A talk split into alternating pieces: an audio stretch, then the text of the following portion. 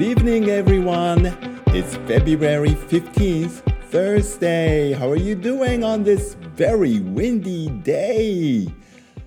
2月15日木曜日、今日は風が強い。皆さんいかがお過ごしですかどうやら春一番が吹いたっていうことですね。関東でも東京でも。あの例年になんか早いような気がしますよね、えー、昨年よりも2 weeks earlier だったそうですね、えー、2週間ほど昨年よりも早い、えー、春一番、えー、春一番関東での春一番の、えー、条件。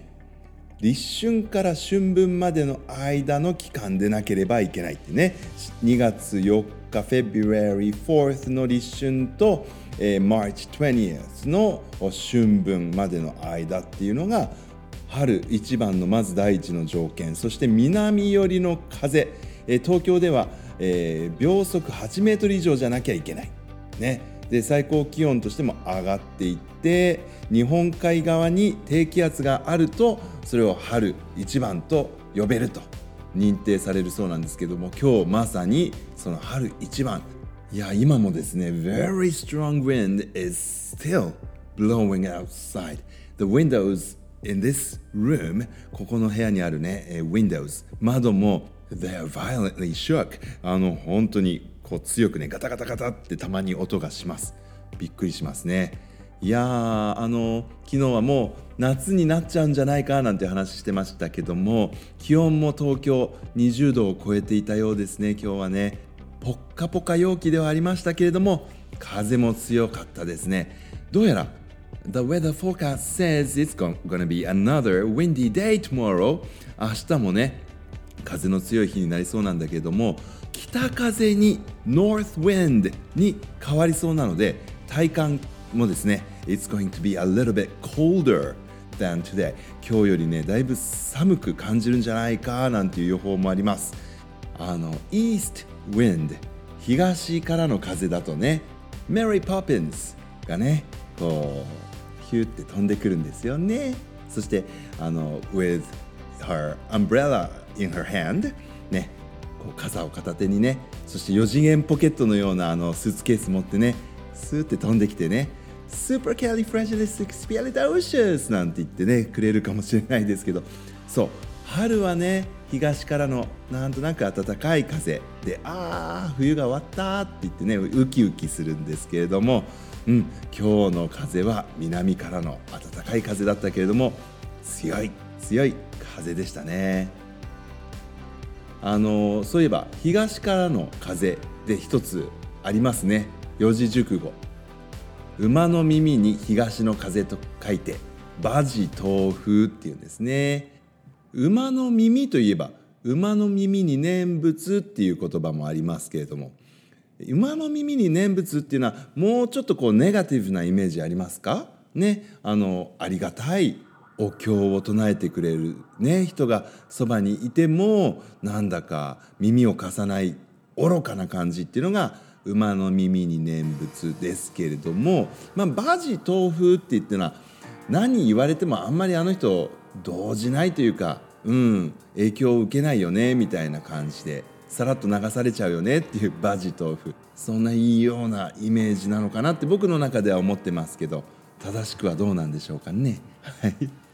皆さんも調べてみてください。動物がね入ってる四字熟語とかあといろいろな方向からの風でどんなねことわざとかあの言い回しとかがあるかなんていうのを面白いかもしれませんね調べてみるといろいろな日本語のね豊かななんか世界が見えてくるかもしれないなって今思いましたけれども今日 February 15th って World Hippo Day なんですって皆さん Hippo って分かりますか ?Do you know what hippos are? ね、Hippopotamus というのが、まあ、正式名称というかあの言うんですけどもヒッポパルマスを長いから縮めてヒッポって言います。ヒッポはそうカバーさん。世界カバーの日ですって今日でへえそういう日があるんだと思って見てたんですけどね。なんと私意外な事実を今日初めて知りました。カバさんってなんと豚さんの仲間ではないんですね。まあ、それはなんとなくそうかなとも思うんですがこんなことが書いてありました。Despite their outward similarities with pigs or wild boars, hippopotamuses are closely related to whales, dolphins, and porpoises. あの外見的には豚さんとかイノシシさんに似てるとこあるけれどなんと、えー、クジラやイルカやあとは porpoises って調べたらネズミイルカってねちっちゃめのイルカ。そういった海で暮らしている哺乳類と実は祖先が一緒なんですって。びっくりです。私全然そのこと知らなかったんです。この年になるまでお恥ずかしながら、ね、どちらかというと川とかあの湖とかに生息しているようなイメージがあるのでねまさかそういう海の哺乳類と祖先を共通に持っているだなんてね考えもしなかったんですけども今日初めて実は知ったんですね。であのカバhippopotamus ですけれども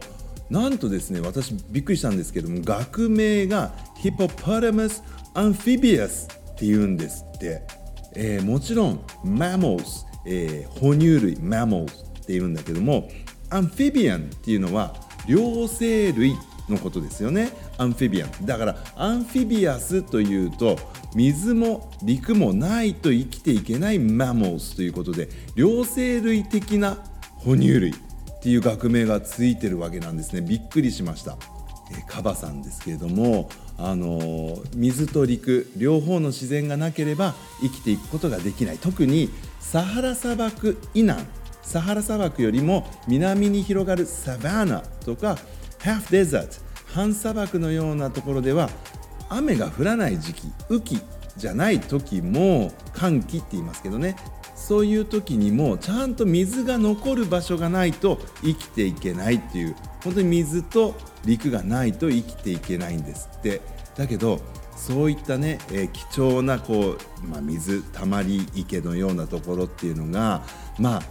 人間にとっては非常にこう好都合な場所ですよね農業とかができるわけなので